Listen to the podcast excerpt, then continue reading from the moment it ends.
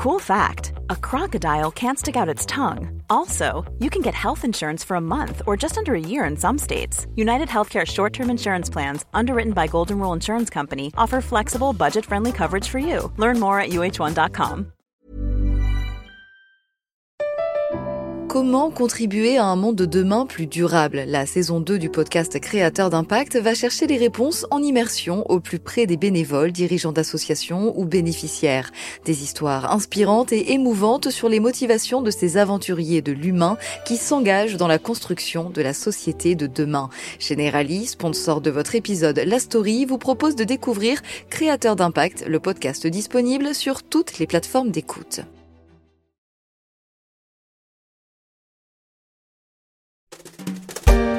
En juin dernier, dans la story de Les Échos, on se demandait dans quelle mesure la France allait pouvoir maintenir ses opérations militaires antiterroristes au Mali face à l'opposition des autorités de Bamako.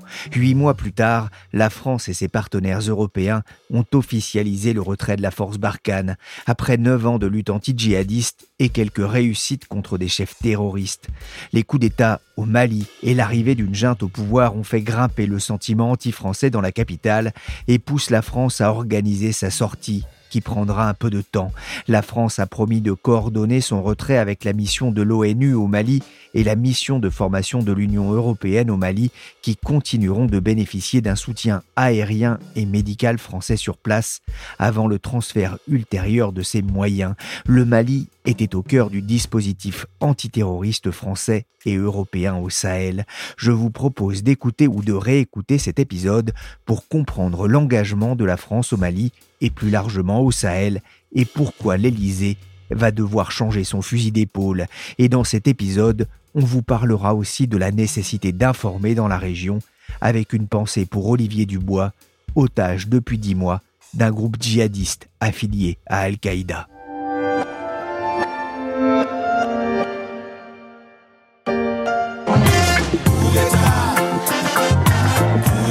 On est fatigué. Majorité, opposition, ils sont tous les mêmes. Je suis l'opposant numéro un de ce pays. Allez dire à président fondateur que jamais il m'achètera avec de l'argent volé. Si c'était du cinéma, on pourrait en rire, comme dans le film franco-ivoirien de Maman, Bienvenue au Gondwana. Mais le nouveau coup d'État de mai 2021 au Mali n'a rien de comique. Dans l'un des pays les plus pauvres de l'Afrique, le deuxième coup d'État en neuf mois de quoi interroger un peu plus sur la mission Barkhane et le rôle de la France dans la région.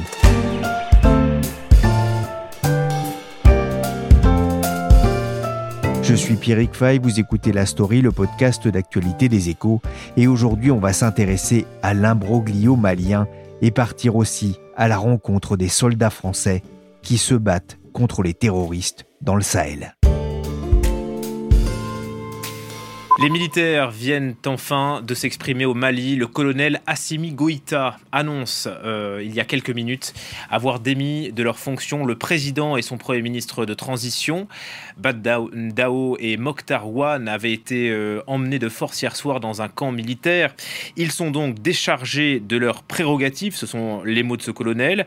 Euh, ils sont accusés d'avoir enfreint la charte de la transition. On n'a pas plus de, de précision. Un coup d'État dans le coup d'État réalisé par un carteron de colonel proche du Conseil national de transition, dont le nouvel homme fort se nomme Assimi Goïta, nommé président de transition. Il fallait choisir entre la stabilité du Mali et chaos. Nous la stabilité.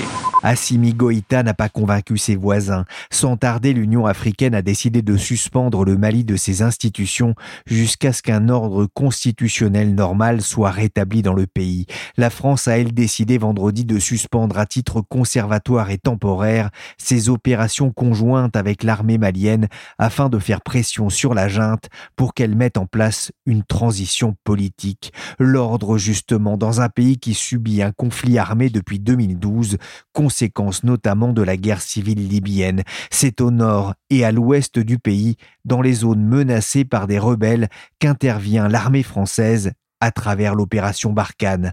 Bonjour Yves Bourdillon. Bonjour. Vous êtes journaliste aux échos, au service international. D'abord, pourquoi la France est-elle intervenue au Mali? Elle est intervenue en janvier 2013 parce que des groupes euh, djihadistes, euh, notamment Sardine et Al-Qaïda au Maghreb et islamique, menaçaient de marcher sur Bamako où le régime risquait de tomber puisque l'armée euh, malienne était très mal équipée, n'avait pas trop envie de se battre avec des officiers qui étaient pas du tout en première ligne. Et donc, il fallait faire quelque chose pour empêcher les djihadistes de prendre le pouvoir au Mali. Il y avait un peu ce qu'on pourrait appeler le syndrome afghan, c'est-à-dire la crainte que des djihadistes puissent disposer d'un pays comme base arrière où ils pourraient organiser des attentats euh, en Europe. C'est la, crainte de voir se renouveler le scénario Afghanistan, Al-Qaïda euh, en septembre 2001. Donc euh, la doctrine, c'était lutter contre le terrorisme, c'est empêcher les djihadistes de s'emparer d'un pays. Et ça a été donc l'opération Serval, puis Épervier, et qui est devenue aujourd'hui l'opération Barkhane. Quelle est la mission justement aujourd'hui de l'opération Barkhane? Il s'agit de sécuriser le pays et d'essayer de détruire, euh, en a l'opportunité, les unités des djihadistes. La difficulté étant qu'ils sont certes très peu nombreux. On peut d'ailleurs être impressionné de voir qu'il y a 5100 soldats français appuyés par des avions et des drones qui n'arrivent pas à éliminer euh, entre 800 et 2000 euh, djihadistes, mais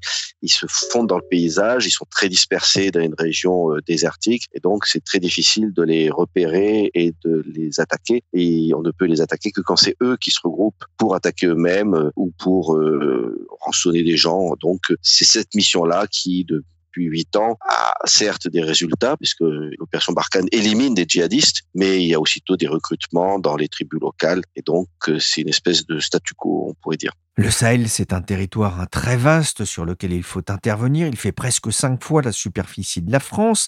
Ça complique la tâche des militaires, mais pour qu'on comprenne bien, Yves, il ne s'agit pas d'ailleurs que d'une opération militaire? Non, il y a toujours un aspect humanitaire de nos jours, euh, puisque euh, on se rend compte que aider à construire un puits, c'est éviter des recrutements de djihadistes et empêcher l'adversaire d'avoir plus de combattants. Donc euh, il y a toujours, depuis 30 ans, c'est la doctrine des opérations militaro-humanitaires, cette dimension-là d'essayer de gagner le cœur des populations et, leur soutien, mais euh, le militaire reste quand même euh, dominant. Faut aider puis financer des écoles ou des activités artisanales pour essayer d'apporter un peu de stabilité dans la région. Yves, pourquoi la région du Sahel est-elle si stratégique? Eh bien, c'est parce qu'il y a s'y déroule un conflit euh, sans équivalent au monde par le nombre des acteurs, puisque la guerre touche à la fois le Mali, le Niger, la Mauritanie, le Burkina Faso, le Tchad, et même aussi un peu le, nord du Nigeria, le, sud de l'Algérie, le nord du Cameroun, la Libye, euh, le, Sénégal et le Soudan euh, par moment. Donc euh, c'est une guerre qui est issue de la fin de la guerre d'Algérie en 1999, où des djihadistes n'ont pas déposé les armes et se sont repliés dans le sud, où donc il y a eu des métastases de ce conflit un peu partout. Et alors il faut bien voir que bon c'est désertique, mais en même temps il y a quand même bah, une centaine de millions de personnes qui vivent et la stabilité de cette région n'est pas indifférente à, l'Europe, ne serait-ce que via des flux migratoires. Quand on sait que le, Niger va peut-être quadrupler de population avec sept enfants euh, par femme euh, au cours de leur vie. Donc euh, la stabilité avec aussi des prises d'otages, des attentats sur fond de trafic d'armes, de cigarettes, de carburant, de drogue, d'êtres humains, etc. C'est une région donc qui est assez importante même pour les Européens. L'avertissement est on ne peut plus clair. Dans un entretien accordé au journal du dimanche donné en marge de sa visite au Rwanda et en Afrique du Sud, Emmanuel Macron menace le Mali de retirer ses troupes françaises. La France ne resterait pas aux côtés d'un pays où il n'y a plus de légitimité démocratique ni de transition. Emmanuel Macron a fait passer le message aux militaires maliens après le coup d'État de fin mai, comme on a pu l'entendre sur TV5 Monde. À 3500 km de Paris, non loin des frontières de l'Algérie, de la Mauritanie et du Niger, en plein désert, les soldats français poursuivent leur mission. Frédéric Marie est journaliste, auteur du podcast Défense Zone. Il a suivi pour les éco-weekends des militaires du groupement Chimère. Ce reportage, c'est la suite d'un précédent reportage où euh, j'ai travaillé sur des militaires du 8e RPIMA, des parachutistes. Et euh, c'est un, sujet que j'ai commencé sur une jeune section d'engagés depuis leur premier jour euh, dans l'armée. Et l'idée, c'était de les suivre pendant plusieurs années, et notamment au moment fatidique où ils partent en opération extérieure, notamment sur l'opération Barkhane. Donc c'était une continuité. Vous avez accompagné donc les soldats de ce groupement Chimère.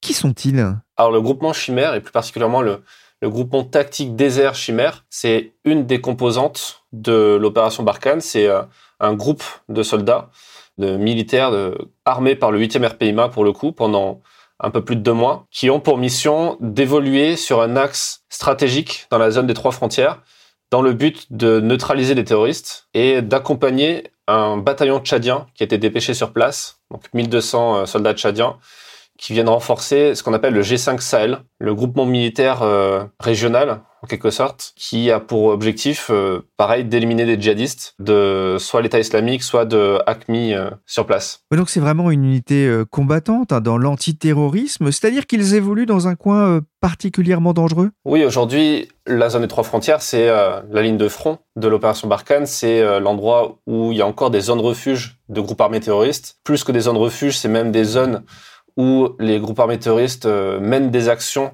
qui sont assez efficaces puisqu'ils arrivent à, neutraliser malheureusement des soldats maliens. Alors euh, ça va dans les deux sens, il y a des contre-attaques qui sont menées.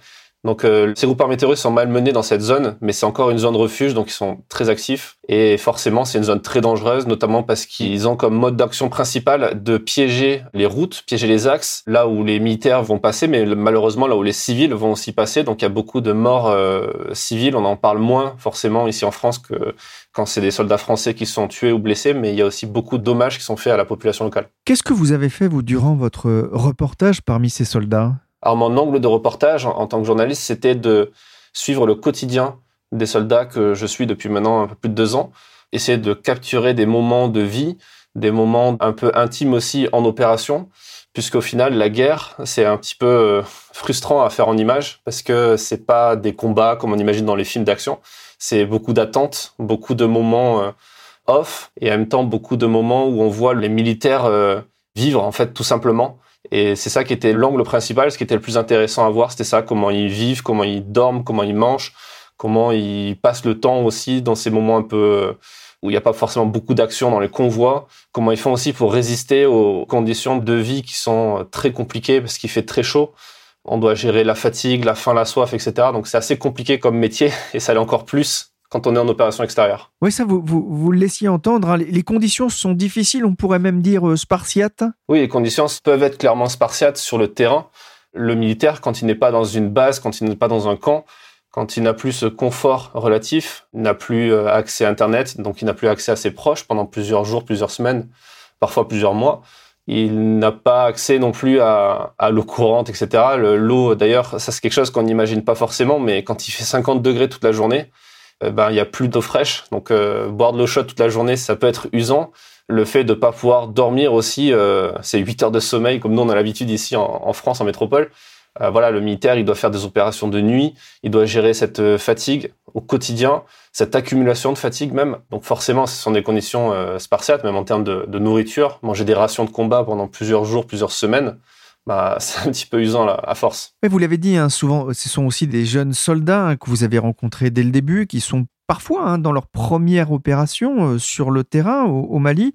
Dans quel état d'esprit euh, se trouvent justement ces soldats? Les soldats que j'ai rencontrés, ils sont tous très motivés. D'ailleurs, c'est quelque chose qui est assez euh, surprenant quand on arrive dans cet univers-là, c'est de voir des gens qui euh, ne se plaignent pas, qui sont même certains au final très heureux d'être ici parce que pour eux c'est un aboutissement, le fait de partir comme ça en opération. Donc euh, au final, euh, l'ambiance est quand même assez bonne. Après bien sûr il y a toujours la fatigue, il y a toujours la lassitude par moment, mais voilà ça c'est humain. Les militaires sont humains comme les autres, donc euh, c'est pas des machines comme on voit dans les films. Mais voilà, c'est l'ambiance qui règne le plus. Qu'est-ce qu'on fait quand on attend d'ailleurs l'action, comme vous parliez tout à l'heure? Ben, on apprend assez facilement à se reposer dès qu'on peut, à profiter du moindre moment pour faire quelque chose qu'on n'aura peut-être pas le temps de faire plus tard, c'est-à-dire dormir, manger, se reposer. Moi, dans mon cas, c'était de nettoyer mon matériel photo parce que le sable s'infiltre très facilement un peu partout, dans les sacs, etc. Donc, il faut faire attention à tout ça. Voilà, pour eux, c'est ça, c'est de se reposer. Certains jouent à des jeux de société aussi, puisqu'ils n'ont pas leur téléphone euh, sous la main. Donc, euh, ça permet aussi pour eux de travailler ce qu'ils appellent la cohésion, euh, le fait de vraiment se découvrir, échanger entre eux puisqu'ils sont ensemble H24, donc c'est intéressant. Notre mission, c'est d'aller au combat et défendre les intérêts de, de, notre pays et de nos concitoyens au combat, et on peut aller jusqu'à donner la mort et la recevoir pour cela, pour remplir la mission. C'est sans doute la différence qui existe entre le management et le commandement, c'est qu'à un moment donné, les décisions que nous allons prendre peuvent entraîner la mort, qu'elles soient en la donnant ou en la recevant. Donner la mort ou la recevoir. C'est ce que le colonel Pierre Prudhomme vous explique dans votre podcast Défense Zone. Ils ont conscience du, danger dans une guerre face à un ennemi souvent invisible? Le fait de donner la mort ou la recevoir, ça fait partie des prérogatives d'un militaire et euh, c'est souvent rappelé parce que ça fait partie des risques. Et effectivement, les militaires sont préparés à ça dès leur arrivée dans l'institution. On leur rappelle presque tous les jours, en fait, le fait d'utiliser de l'armement, etc. C'est pas anodin. Je pense qu'ils ont tous conscience du danger et c'est compliqué parce que dans cet endroit-là, on n'est pas dans une logique de guerre symétrique. Mais la problématique, c'est justement que dès qu'un convoi roule sur une route ou sur une piste ou dans le désert, il y a une éventualité qui soit euh, ciblée par un engin explosif. Il y a toujours l'éventualité d'avoir une attaque sur un convoi, même sur un bivouac, même si c'est euh, pas forcément euh, tous les jours que ça arrive. Voilà, il y a, une menace permanente. Donc le militaire est obligé de faire attention à tout ce qu'il fait. Et effectivement, ça se sent, c'est assez pesant. Mais voilà, ils ont, conscience de ça. En tout cas, ça se voit dans leur discours, dans leur façon d'être. Mais c'est leur entraînement aussi qui fait ça. Oui, il y a une chose que j'ai trouvé incroyable, hein, Fred Marie, dans votre reportage, à retrouver dans les Éco Weekends, c'est la façon dont ce groupe se déplace constamment avec sa base, un peu comme des nomades finalement dans le désert. Exactement. C'est vrai que l'analogie avec les nomades, elle est vachement intéressante. Le militaire, de base, il est formé à, avoir tout ce qu'il faut sur lui. Il a son sac à dos, il est formé pour bien faire son sac, pour avoir euh, de quoi euh, vivre et de quoi euh, travailler pendant plusieurs journées, donc des rations de combat, de l'eau, etc. Et là, le, fait de se déplacer avec des véhicules, on peut prendre plus de matériel. Et les gens sont ravitaillés aussi euh, par livraison aérienne régulièrement tous les 2-3 jours. Ils reçoivent comme ça du carburant, de l'eau, euh, des vivres, des munitions. Et effectivement, l'analogie est, intéressante avec les nomades puisque le principe de cette opération, c'est aussi de se déplacer tout le temps pour pouvoir surprendre l'adversaire, même si euh, c'est compliqué avec des convois comme ça qui sont très longs, qui lèvent beaucoup de sable, qui font du bruit. C'est pour ça que parfois ils progressent aussi de nuit en roulant à des très faibles vitesses pour pas se faire repérer, ou alors ils partent en marchant pendant de longues heures pour infiltrer un endroit mais toujours avec de quoi euh, survivre pendant 24, 48 heures dans, le sac. On sait que c'est pas une armée euh, d'occupation. Hein. Ils n'ont pas envahi le pays. Ils ont été invités hein, par les autorités euh, du Mali à, à, venir lutter notamment contre les djihadistes qui venaient de Libye notamment. Qu'est-ce que les autochtones, les habitants du Sahel que vous avez rencontrés, qu'est-ce qu'ils vous disent? Alors sur cette mission-là, sur ce reportage-là, j'ai pas vraiment croisé beaucoup de populations parce que l'idée c'était qu'ils évoluaient dans une zone ben, qui est assez, euh, pour le coup, désertique. Il n'y a pas beaucoup de villages. Et euh, le peu de villages qu'on a pu visiter, c'était des villages qui étaient euh, pro-terroristes et les gens étaient partis bien avant qu'on arrive. Donc c'était un peu compliqué. Parfois, il arrivait que des femmes et des enfants restaient sur place parce qu'ils savaient que de toute façon, ils seraient pas arrêtés, ils seraient pas interrogés plus que ça. Et les gens se taisent parce que ils savent que d'autres terroristes sont restés dans le coin, observent la scène parfois, sont terrés sur place et euh, le fait de parler à des militaires français, ça peut être mal vu. Les populations sont menacées par les groupes armés terroristes, donc euh, voilà, c'est pas des gens qui parlent beaucoup. Il y a une ambiance un petit peu méfiante, ce qui semble logique aussi. On entend des critiques sur l'opération, sur la présence française sur place. De ce que vous avez pu voir, leur présence est-elle utile, nécessaire? Il y a cette question qui est très compliquée à, à répondre, qui est est-ce que la France peut partir et dans quelles conditions de ce territoire? C'est évident qu'en face, il y a des gens qui attendent juste ça pour pouvoir reprendre le territoire, comme on le voit aujourd'hui dans d'autres pays, comme l'Afghanistan par exemple. Et ce qui est compliqué aussi, c'est la situation globale géopolitique. Euh, le Mali est un pays qui est très peu stable au niveau politique, on le voit avec les événements euh, récents, mais toute la région, en fait, au final, est assez instable au niveau politique. Le Tchad, avec euh, ce qui s'est passé récemment avec la mort d'Idriss Déby, et la situation qui est complexe désormais, et pourtant le Tchad, qui est encore plus complexe parce que le Tchad est l'un des principaux fournisseurs de soldats et de militaires dans le cadre du G5 Sahel. Donc la situation géopolitique est très complexe. Je pense que c'est impossible de savoir ce qu'il faudrait faire ou euh, ce qui va se passer euh, prochainement. En tout cas, ce qui était intéressant de voir sur le terrain, c'était comment travaillent euh, les militaires français. Et au final, ce qui est assez intéressant à noter, c'est que les gens ne se posent pas forcément ces questions. D'ailleurs, c'est pas leur niveau dans tous les cas. C'est pas le militaire avec son fusil qui est en train de patrouiller dans le désert qui va se poser des questions géopolitiques. Il obéit aux ordres, il effectue la mission qui lui a été donnée, il, euh, il le fait le mieux possible. Et ce serait très présomptueux d'affirmer qu'on aurait une réponse à l'avenir de ce conflit. Depuis près d'un mois, Olivier Dubois n'avait plus donné de nouvelles. Le journaliste français basé à Bamako depuis 2015 est réapparu ce mercredi dans une vidéo d'une vingtaine de secondes publiée sur les réseaux sociaux. Sa provenance est encore inconnue. J'ai été kidnappé à Gao le 8 avril 2021. par le groupe de soutien à l'islam et aux musulmans. Je m'adresse à ma famille, à mes amis et aux autorités françaises pour qu'elles fassent tout ce qui est en leur pouvoir pour me faire libérer. Frédéric, j'ai une dernière question plus personnelle peut-être. Vous évoquez dans votre reportage pour les Échos Week-end l'enlèvement du journaliste français Olivier Dubois à Gao, c'était il y a près de deux mois. Malgré tout, malgré les risques, c'est important d'aller sur le terrain pour rendre compte de ce qui se passe C'est très important parce que si personne ne le fait, si les journalistes ne partent pas sur le terrain, pour euh, non seulement raconter ce qui s'y passe, mais aussi le vivre à titre personnel pour encore mieux le raconter personne ne pourra le savoir. Et euh, c'est important que les citoyens français, européens et d'ailleurs comprennent la situation sur place ou soient tenus au courant pour ensuite prendre des décisions. Quand on va voter, on vote pour un candidat, pour quelqu'un qui a des, un programme spécifique lié à cette région du monde. Et euh, c'est important d'avoir toutes les informations en main. C'est important que les journalistes partent sur le terrain. C'est important aussi qu'ils partent de temps en temps en étant embedded, comme là j'ai pu le faire avec l'armée française, c'est-à-dire euh, dans des conditions sécuritaires qui sont optimales. Donc euh, là, personnellement, il y a peu de chances que je sois enlevé euh, parce que j'étais dans ces conditions-là. Et ça permet aussi d'être au plus proche des militaires qui sont des personnages de l'histoire qui sont importants. Ce ne sont pas les seuls. Le journalisme, c'est aussi aller des deux côtés, voir des deux côtés ce qui se passe. Mais c'est important de creuser dans une situation, dans une partie de l'histoire pour expliquer comment ça se passe, parce que c'est une mission qui est intéressante, qui concerne quand même beaucoup de militaires français. Ils sont plus de 5000 sur place, donc c'est pas négligeable, même si c'est loin de Paris, que c'est loin de la France, ça reste quand même euh, une partie de l'histoire française qui se crée là-bas.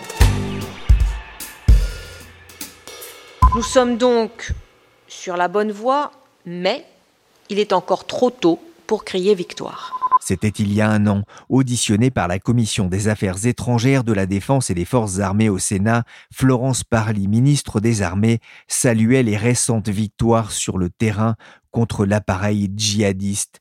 Yves Bourdillon un an plus tard, on ne semble pas beaucoup plus proche de la victoire Non, on peut toujours claironner qu'on a mené telle ou telle opération à tel endroit, neutralisé telle euh, base de djihadistes, éliminé tel chef, mais il est remplacé, euh, les djihadistes recrutent parce qu'ils ont des capacités d'infiltration et dans les tribus locales, parce qu'ils peuvent acheter des combattants grâce à, aux, sommes d'argent souvent très élevées. Un otage occidental, c'est le, prix euh, minimum, c'est un million de dollars. Avec ça, vous recrutez des combattants, surtout dans des aussi pauvres. Donc euh, voilà, la difficulté de ce combat, c'est qu'il est très difficile à mener. la preuve, c'est que malgré les coups portés aux djihadistes, on ne peut toujours pas dire que euh, la guerre est, gagnée et on peut douter même qu'elle puisse l'être un jour. Entre l'assassinat du président tchadien Idriss Déby, le coup d'État au Mali, on peut même dire que la, la situation s'est en un an encore complexifiée? En effet, euh, d'abord au Tchad, cette élimination du président Déby qui était en première ligne face à des groupes djihadistes, ça déstabilise un peu le régime, même si son fils a pris la suite. Mais a-t-il la légitimité euh, dans la mosaïque euh,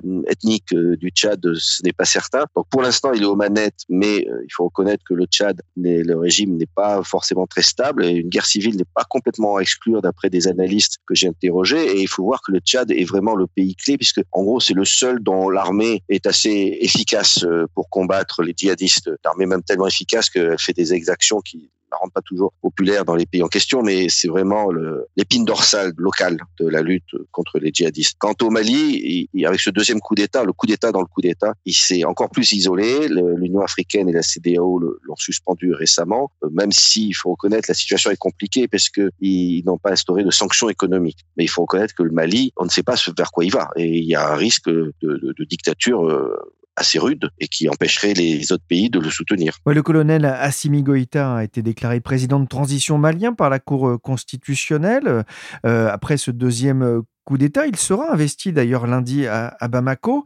Mais pourquoi euh, ce deuxième coup d'État? Qu'est-ce qui l'a euh, occasionné? La junte militaire a euh, fait arrêter le président et le Premier ministre, qui était une caution civile vers la transition démocratique, qui était nécessaire pour apaiser les craintes des partenaires du, Mali. Après le coup d'État qui avait renversé le président Ibrahim Boubacar Keïta l'été dernier, coup d'État qui avait été accepté parce que ce président était dans une totale impasse sur le plan sécuritaire et social. Mais là, le régime n'a pas apprécié certains remaniements ministériels euh, il y a dix jours et donc euh, ils ont euh, fait arrêter ces deux personnalités civiles et là ça franchissait une ligne rouge par rapport aux partenaires. Le Mali devait organiser des élections en 2022. Est-ce qu'elles pourront avoir lieu? C'est difficile à imaginer D'abord sur le plan sécuritaire, parce que le pays n'est pas sécurisé, notamment dans le nord, et puis aussi parce qu'il y a un problème, c'est que des élections après un coup d'État, ça n'a pas grand sens, notamment euh, qui pourra s'y présenter. La communauté internationale est prête à fermer les yeux et se raccroche à l'espoir de cette élection qui sauverait les apparences en lui permettant d'accepter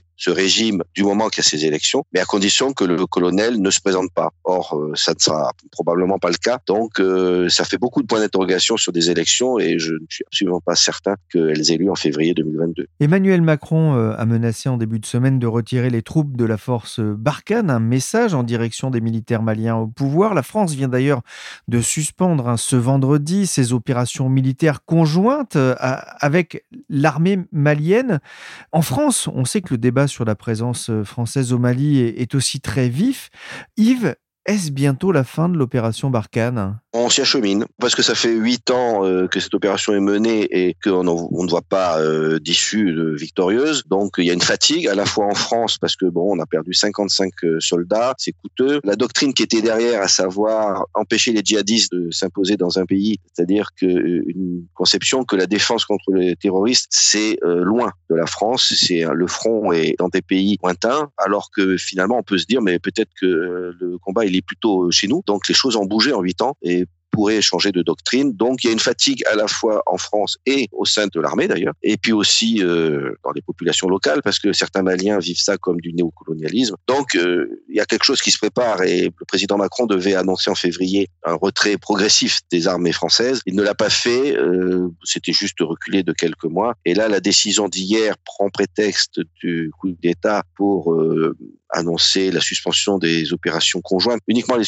opérations conjointes. L'armée française continue d'agir en solo, ce qui est l'essentiel de ses missions au Mali, mais ça c'est une espèce d'avertissement et c'est surtout, comme le faisait remarquer un, un chercheur de l'IFRI, Elie Tenenbaum, il disait euh, le non-respect du processus démocratique au, Mali n'est peut-être probablement qu'un prétexte pour réduire un dispositif dont les jours étaient de toute façon euh, comptés. Qui peut rester dans ces conditions pour s'opposer au mouvement djihadiste qui reste quand même très présent? Il n'y a pas grand monde puisque les occidentaux, en fait, il n'y a que la France qui fournissait des, un soutien euh, notable, plus euh, les moyens de renseignement et les drones américains. Mais sinon, il y a quelques unités britanniques ou estoniennes, quelques dizaines d'hommes en appui, c'est tout. Donc, euh, il faut reconnaître euh, le régime malien seul. Peut-il tenir? Pas forcément, mais à vrai dire, il a l'air d'être déterminé à négocier, à trouver une issue politique et non plus une victoire militaire hors de portée. Donc, si ça se trouve, le régime malien va essayer de trouver un, un arrangement avec les djihadistes en leur donnant des concessions en échange du fait que les djihadistes ne marcheraient pas sur Bamako c'est un très gros point d'interrogation.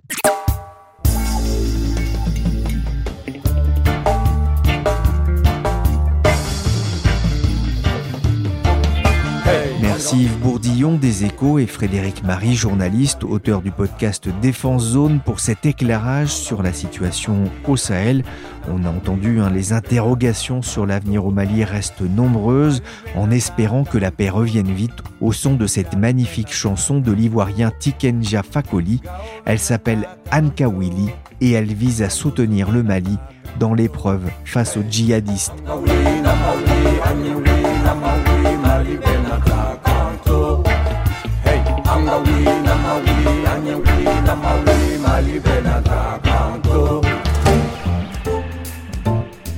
La story s'est terminée pour aujourd'hui. Cette émission a été réalisée par Willy Gann, chargé de production et d'édition Michel Varnet.